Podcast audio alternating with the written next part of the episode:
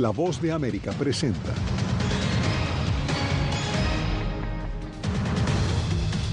Estados Unidos cuestiona el plan de paz de China para Ucrania mientras el presidente Xi Jinping visita en Moscú a su homólogo ruso Vladimir Putin. Bancos centrales aceleran medidas para evitar un desastre financiero global. Veinte años han pasado desde la invasión de Estados Unidos a Irak y salió de Nicaragua el último funcionario del Vaticano que quedaba.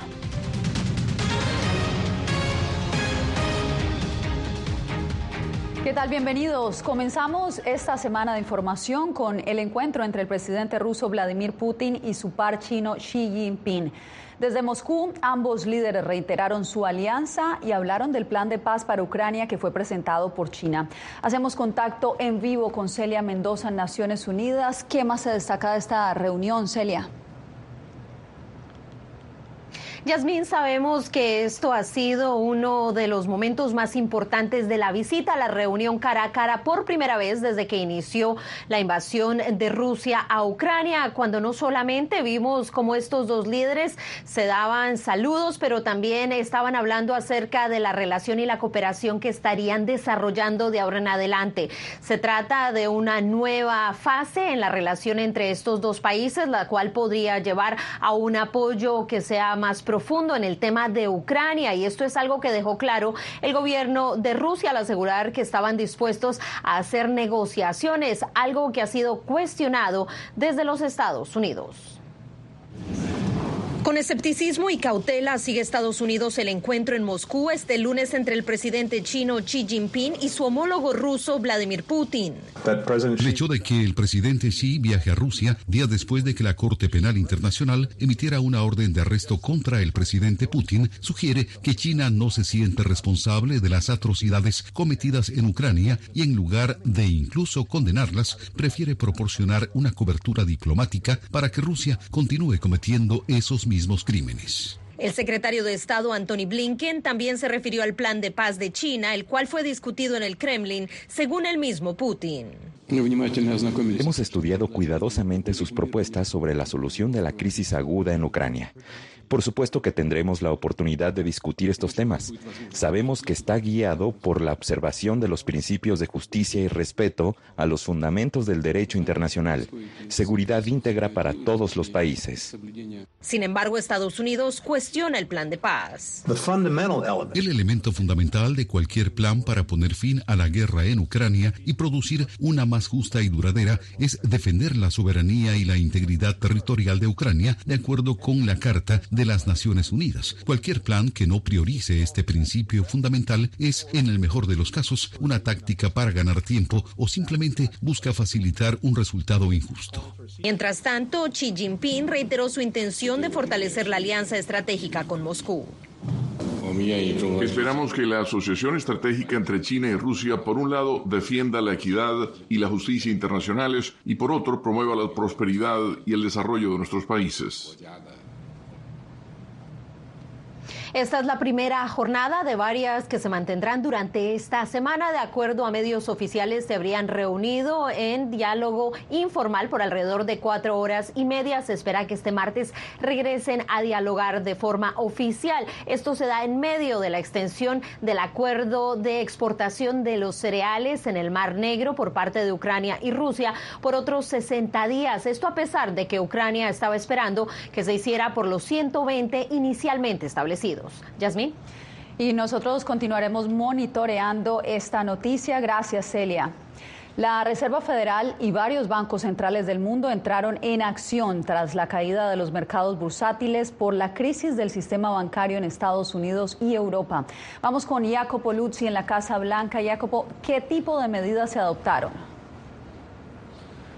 Estamos viendo, Yasmín, un esfuerzo global de los bancos centrales para evitar una nueva crisis financiera con medidas coordinadas para facilitar la economía. De hecho, el mercado bursátil de Wall Street acaba de cerrar y las acciones de los tres índices estadounidenses como el Dow Jones subieron. Nada extremo, pero el cierre al alza se interpreta como una ola de confianza de los inversores en el sistema sistema bancario mundial frente a las acciones de los gobiernos.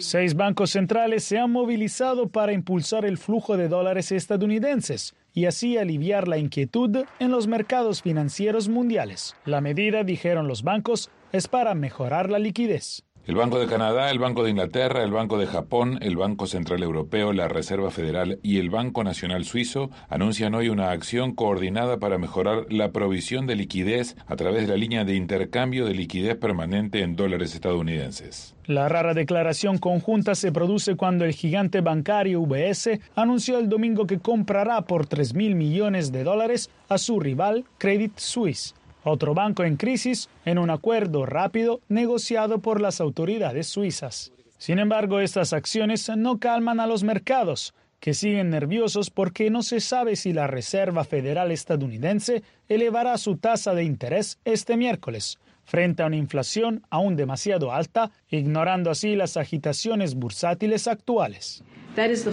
Ese es el enfoque del Tesoro y los reguladores bancarios y como vieron, debido a nuestras acciones esta semana, bajo la dirección del presidente, los estadounidenses deben estar seguros de que sus depósitos estarán allí cuando los necesiten. Entre tanto, el destino de First Republic Bank sigue siendo incierto de cara al lunes ya que la inyección de efectivo de 30 mil millones de dólares por parte de algunos de los bancos más grandes del país y un frenético esfuerzo por vender una participación en el banco hicieron poco para calmar a los inversores y depositantes. El banco regional después de Silicon Valley Bank y First Signature Bank sigue al borde del colapso. Si bien resurgieron los temores de otra crisis bancaria al estilo de 2008, los expertos Yasmín dicen que la gran diferencia entre los problemas actuales de altas tasas de interés y el 2008 es que los bancos centrales ahora intervinieron en este momento para garantizar que no haya un colapso desordenado, está muy importante como palabra, desordenado como 15 años atrás. Te agradezco, Jacopo, por el reporte. Bien, y pasamos a Bagdad, porque hoy se cumplen 20 años desde la invasión de Estados Unidos a Irak. Philip Crowder de la agencia AP nos hace un recuento de esas primera, esa primera noche de la controvertida operación militar que logró la caída del régimen de Saddam Hussein. Al otro lado del río Tigris se encuentra aquí la llamada Zona Verde, donde el dictador iraquí Saddam Hussein tenía sus palacios y su gobierno, un lugar que fue golpeado por ataques aéreos estadounidenses durante días y noches. La primera noche de la invasión, el cielo nocturno se iluminó con explosiones y fuegos, y 26 días después, también aquí en el centro de Bagdad, la estatua de Saddam Hussein fue derribada por soldados americanos y civiles iraquíes. Irak ha perdido más de 100.000 de sus habitantes desde la invasión. Algunas estimaciones sitúan ese número alrededor de 300.000, incluidos soldados e insurgentes iraquíes. El fin del reino de Saddam Hussein finalmente condujo a asesinatos por venganza, violencia sectaria y miedo constante a ataques terroristas mortales. La partida de las tropas estadounidenses en el año 2011 condujo a otro vacío de poder y entró el grupo terrorista Estado Islámico. Los soldados norteamericanos regresaron en 2014 y alrededor de 2.500 permanecen en el país. Por supuesto, mucho menos que los 170.000 efectivos que tenían su base en Irak en el apogeo de la ocupación. Ahora Irak se encuentra en un periodo de relativa calma y estabilidad, pero aquí todos saben que en las últimas décadas Irak ha conocido más años de guerra que de paz. Desde Bagdad, Philip Crowder de la AP para La Voz de América.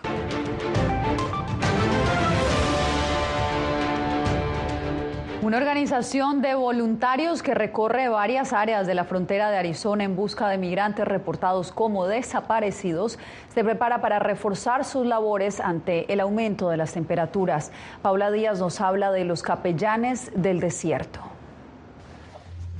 El frío extremo en el invierno y el calor intenso de verano incrementan las solicitudes de ayuda que reciben los capellanes del desierto. Tan solo en febrero recibieron 45 reportes de migrantes o familiares que pedían iniciar una búsqueda. Esta es para, dado caso de alguna picadura de algún animal venenoso. Nosotros al recibir la llamada Nosotros pues pedimos lo que es nombre completo, fecha de nacimiento, lugar de nacimiento, eh, ya la información ya de la persona eh, y preguntamos si se hizo el reporte del consulado correspondiente. Regresen a la VEN. La semana pasada recibieron una llamada de Guatemala para reportar a una migrante de 23 años que no pudo continuar caminando y el grupo con el que viajaba la dejó en el camino. Ella envió una ubicación con su cuñada allá en los Estados Unidos y yo envié las coordenadas con los capellanes del desierto. Esta información la compartieron con la patrulla fronteriza, que vía aérea pudo ubicarla. Lamentablemente, ya había fallecido. El cuerpo se encuentra en la oficina forense del condado Pima. Eh, pensamos que a lo mejor ella sufrió de hipotermia eh, al subir el cerro. La organización prepara a sus voluntarios para las búsquedas este verano, cuando suelen recibir varias llamadas en un solo día. Paula Díaz, Voz de América. Y en Nueva York, los migrantes recién llegados se han encontrado con una iglesia que además de impartir misa, les brinda asesoría legal en sus casos migratorios. Ángela González nos da los pormenores.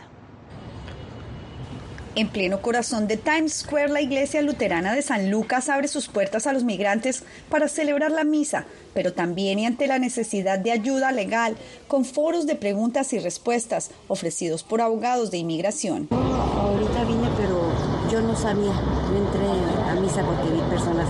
Yo no sabía, pero ya pedí información porque sí necesito ayuda. Primera vez que estoy viniendo acá y me estoy informando sobre estas ayudas, pero no, no he sabido de ningún tipo de ayuda sino hasta ahora. El párroco Fabián Arias lidera esta iniciativa empezando con grupos pequeños de 20 a 25 personas. Es tratar de ir ayudando a pequeños grupos, no grandes grupos porque se complica mucho, para que puedan tener todo el asesoramiento completo de cada uno de sus procesos con los abogados. Cómo prevenir estafas y tramitar sus procesos dentro del marco que exige la ley suelen ser las primeras instrucciones. Nos ayuda muchísimo en cuanto eh, llegas acá sin dinero, no tienes cómo pagar a un abogado, no tienes quien te dé la orientación como tal. Y estas organizaciones de verdad que nos ayuda eh, en la situación legal, eh, a veces con comida, a veces cualquier información de salud. Todos los jueves en la tarde, migrantes buscan en esta iglesia asesoría legal que los ayude a resolver sus dudas y encontrar un camino para llevar adelante sus procesos migratorios. Ángela González, Voz de América, Nueva York. También en Nueva York, el Departamento de Policía y el Servicio Secreto coordinan planes para reforzar la seguridad. Esto después de que el expresidente Donald Trump llamara a sus seguidores a protestar si es arrestado por la investigación que lo vincula con el pago secreto de 130 mil dólares a la actriz pornográfica Stormy Daniels poco antes de las elecciones presidenciales de noviembre del 2016. Quédese porque regresamos con el panorama que dejó el fuerte sismo del fin de semana en Ecuador.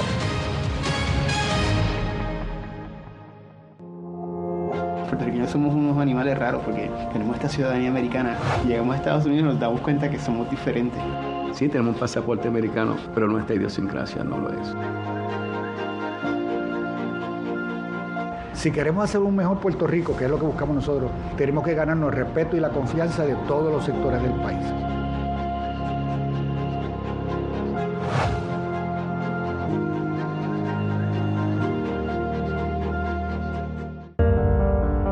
En tiempos de cambios, cuando el mundo parece incierto y lo que escuchamos no refleja lo que vemos, buscamos la verdad la pantalla de Cuando nos cuentan solo una parte de la historia, perdemos la confianza. En momentos de crisis, nuestros sueños, esperanzas y deseos de un mejor mañana dependen de una prensa libre. En La Voz de América te traemos las historias que la gente se arriesga a ver. Conectamos el mundo y lo unimos con la verdad.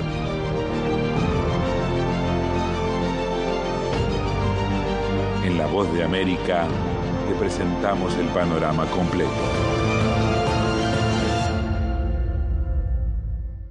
¿Qué tal desde Washington comienzan las noticias en el mundo al día? Día a día desde la capital de Estados Unidos y donde se producen las noticias que más te impactan. El objetivo es llegar al otro lado de la frontera. La voz de América te conecta con el mundo al día, los hechos más allá de la noticia, para que tomes decisiones bien informadas, en el lenguaje que quieres, donde quieras y como prefieras. Conéctate con El Mundo al Día.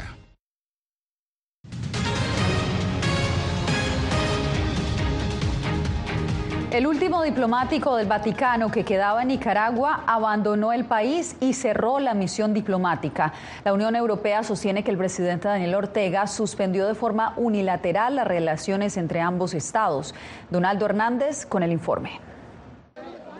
La suspensión de las relaciones diplomáticas entre el Vaticano y Nicaragua se materializó tras la salida del último representante del Papa Francisco en Managua y el cierre de la Anunciatura Apostólica. El cuerpo diplomático de la Unión Europea se pronunció al respecto. La anunciatura se cerró después de que el gobierno nicaragüense decidiera unilateralmente suspender las relaciones. Junto a la Iglesia Católica, los representantes de la Unión Europea en Nicaragua también defenderemos siempre los valores cristianos de libertad, tolerancia y dignidad humana. La decisión de Managua se dio después de que el Papa Francisco comparó al gobierno de Daniel Ortega con las dictaduras de Adolf Hitler y Joseph Stalin.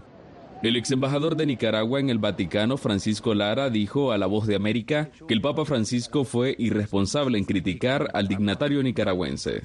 La expresión utilizada por el Papa desnaturaliza su rol de pastor Analistas temen que tras la suspensión de las relaciones entre el Vaticano y Nicaragua se recrudezca la violencia contra la Iglesia Católica, la cual ha sido crítica de la administración de Daniel Ortega. Esta decisión del régimen es simplemente como un paso más en una estrategia represiva y de negación absoluta de cualquier voz independiente en Nicaragua y en el mundo en relación con Nicaragua. Estados Unidos mantiene a Nicaragua en la lista negra de países que violan sistemáticamente la libertad religiosa. Donaldo Hernández, Voz de América. En Ecuador, el gobierno de Guillermo Lazo intensifica las acciones para atender a los damnificados del poderoso sismo de este fin de semana que dejó 14 fallecidos y cientos de heridos. Néstor Aguilera nos da el reporte.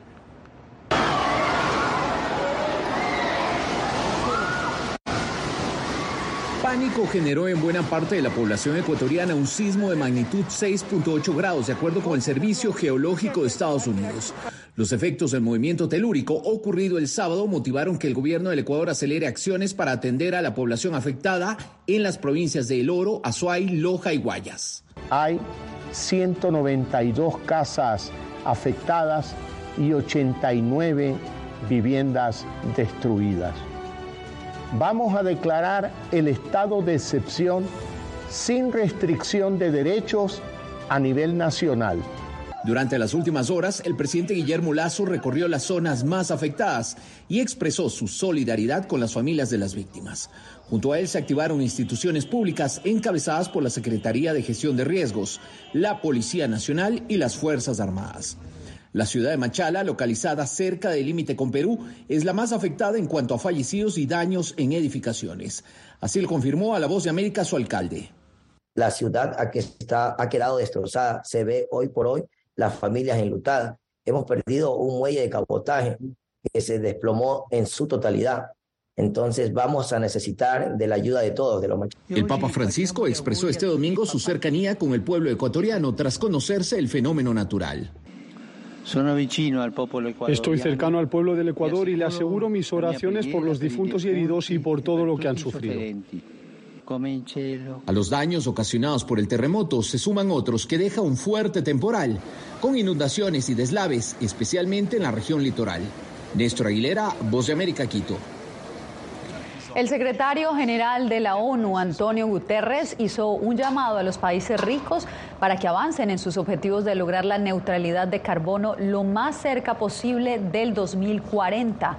Guterres presentó este lunes el informe final del panel intergubernamental sobre el cambio climático que evalúa el impacto y la trayectoria del calentamiento global. Aseguró que es necesario desactivar la bomba de tiempo climática y subrayó el papel de los grupos del grupo de las 20 economías más grandes del mundo que son responsables del 80% de las emisiones mundiales de gases de efecto invernadero.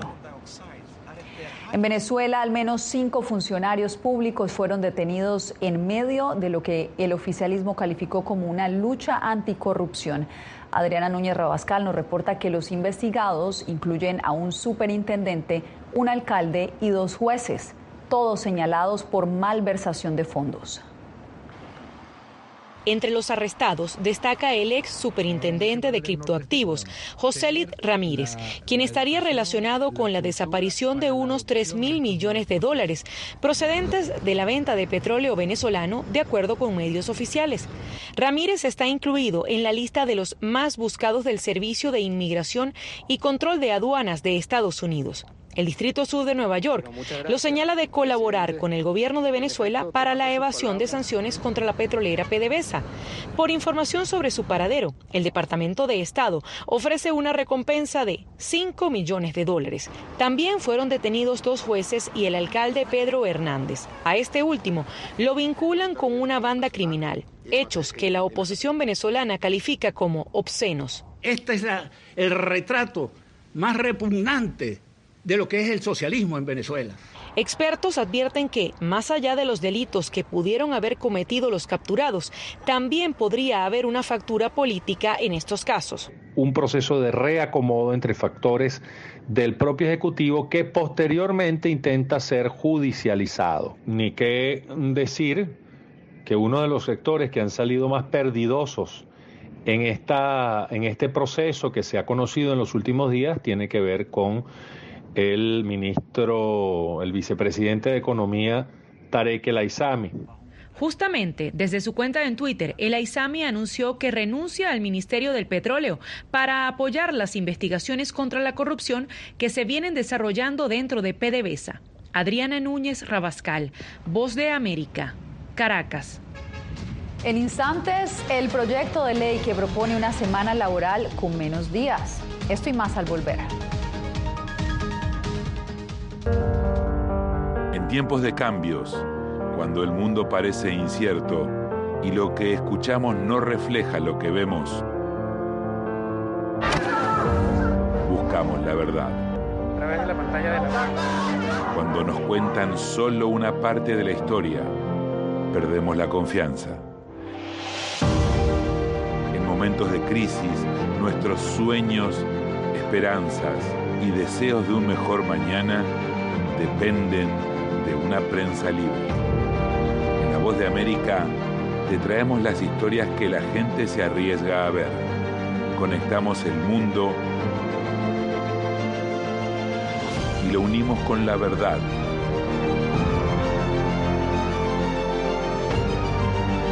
En La Voz de América te presentamos el panorama completo. Desde Washington comienzan las noticias en el mundo al día. Día a día, desde la capital de Estados Unidos y donde se producen las noticias que más te impactan. El objetivo es llegar al otro lado de la frontera para pedir asilo. La voz de América te conecta con el mundo al día, los hechos más allá de la noticia, para que tomes decisiones bien informadas, en el lenguaje que quieres, donde quieras y como prefieras. Conéctate con El Mundo al Día. Actualidad. Nos vamos a ver otra cepa nueva y otra cepa nueva. Análisis. En realidad, mucha de esta gente va a quedar parada de nuevo y va a ser una tragedia humana. Debate. Dejen la obsesión. La obsesión la tienen ustedes. Con la información más allá de los titulares. El tema energético es algo que se está analizando. La inflación es un problema global. 30 y 50 metros están ya las tropas. Su respuesta, doctor. Todas las semanas por La Voz de América. Puertorriqueños somos unos animales raros porque tenemos esta ciudadanía americana. Llegamos a Estados Unidos y nos damos cuenta que somos diferentes. Sí, tenemos un pasaporte americano, pero nuestra idiosincrasia no lo es. Si queremos hacer un mejor Puerto Rico, que es lo que buscamos nosotros, tenemos que ganarnos el respeto y la confianza de todos los sectores del país.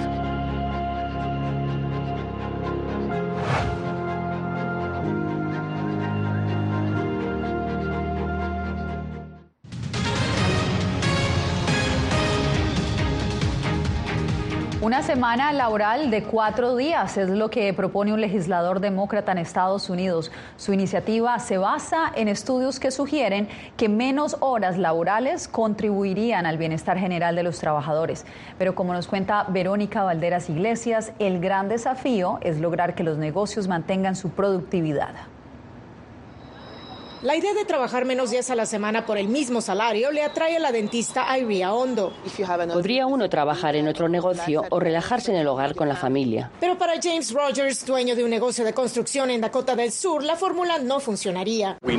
Necesitamos las semanas laborales largas para terminar el trabajo de temporada asignado. En 2022, la organización sin fines de lucro, Four Day Week Global y sus socios implementaron programas piloto en Estados Unidos. Los trabajadores reportaron ya e insomnio, así como un 60 65% menos de ausentismo. Mejoró el bienestar, pero además la productividad de los negocios permaneció igual o incrementó. El legislador demócrata Mark Takano volvió a presentar un anteproyecto de ley para establecer una semana laboral de 32 horas en todo Estados Unidos. Ello podría tomar años, pues aún no cuenta con apoyo de los republicanos y admite que habrá que afinar los detalles. Sería distinto para los plomeros, carpinteros y gente que trabaja en líneas de ensamblaje. Aún no tengo todas las respuestas sobre cómo se equilibra pago. La firma publicitaria Liquify Creative experimentó dos años con la fórmula a partir de 2020, pero no tuvo éxito. Fue muy estresante para los empleados porque tenían que terminar el trabajo de 40 horas en solo 32. Para entender mejor los beneficios y desventajas de la reducción de horas laborales, se lanzará un nuevo plan piloto en Estados Unidos en próximos meses. Verónica Valderas Iglesias, Voz de América, Washington. Hacemos una breve pausa y volvemos con más información aquí en El Mundo del Día.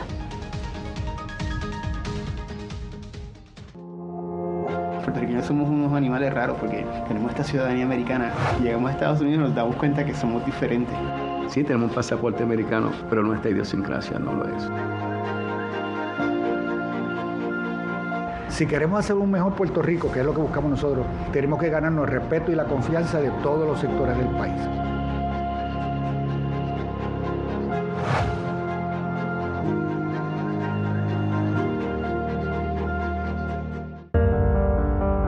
Tiempos de cambios, cuando el mundo parece incierto y lo que escuchamos no refleja lo que vemos, buscamos la verdad. A través de la pantalla de la Cuando nos cuentan solo una parte de la historia, perdemos la confianza. En momentos de crisis, nuestros sueños, esperanzas y deseos de un mejor mañana dependen de una prensa libre. En La Voz de América te traemos las historias que la gente se arriesga a ver. Conectamos el mundo y lo unimos con la verdad.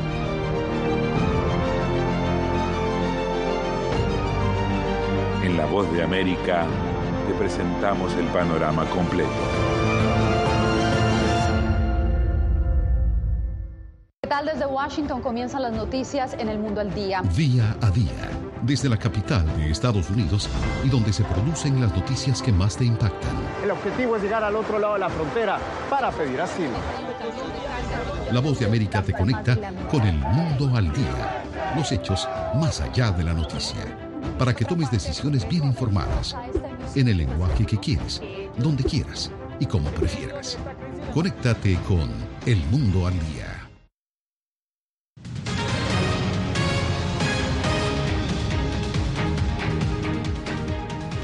Tras ser desterrada de su natal Kiev por la invasión rusa, Gana Muropseva volvió a volar como un cisne blanco y negro en la magnífica casa de ópera de Budapest. La primera bailarina en salir de Ucrania tras la invasión rusa revoloteó con sus ondulantes brazos de cisne en el papel principal de este clásico del ballet, lo que hizo estallar en aplausos al público. Un sueño se ha hecho realidad, según dijo la bailarina, que hace un año huyó de su ciudad en un tren repleto después de la invasión rusa. Ella pensó que jamás bailaría de nuevo sobre un escenario. Con esta historia llegamos al final de esta emisión.